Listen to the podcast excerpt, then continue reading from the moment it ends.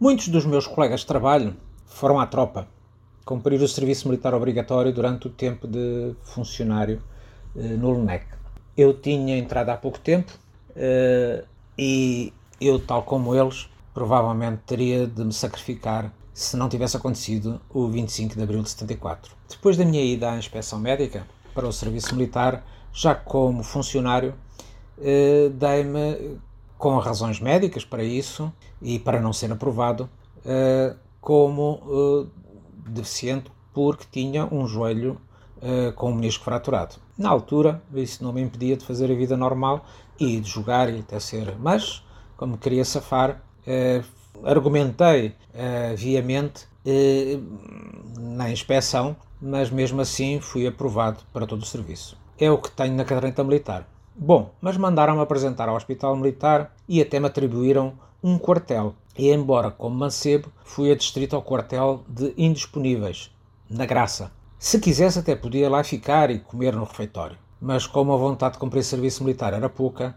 particularmente naquela altura em que se via o estropio de alguns e os efeitos no comportamento de outros.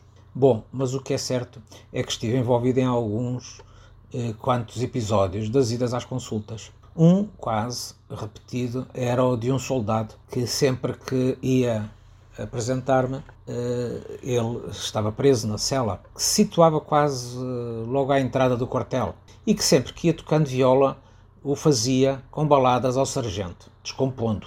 Ora, certo dia aconteceu um episódio insólito e todos nós mancebos, mas que nos tinham mandado apresentar ao hospital militar, éramos obrigados de, em fila, fazer prova com um cartão militar que todos tínhamos uh, de dar a, a presença para podermos ser encaminhados para o hospital eh, no transporte militar. Nesse dia, e para surpresa de todos, e a certa altura, demos conta que o sargento eh, levantou-se derrompante e, gritando: Pronto, meu coronel! e bater continência ao mancebo da fila que lhe estava presente.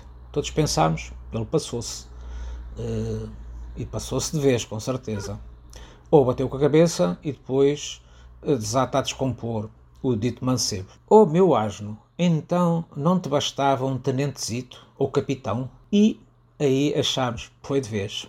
Tomando consciência do que se passou, depois, com o desenrolar da situação, verificámos que o que aconteceu foi que o nosso colega de, de tropa manceba rasurou onde dizia patente, onde deveria de estar mancebo, que todos nós tínhamos, a dita uh, patente claro, para impressionar as garinas, com, eh, como veio a dizer o sargento, com o seu tom altivo de gozo e a descompor o outro que não sabia onde se enfiar.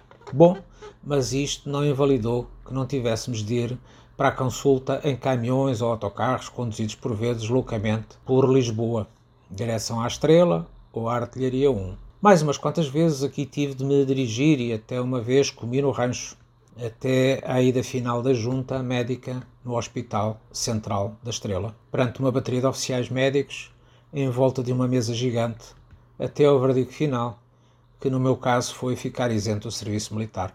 Coisa eh, que o anterior a mim, eh, se apresentava e já era militar, julgo até com a patente de capitão de cavalaria, criava uma onda de estupefação nos médicos ao bater continência a cada médio que ia bater os calcanhares, que os deixava de boca aberta e sem sentido, sem saberem o que fazer, se levantar, se bater continência, se fosse o que fosse.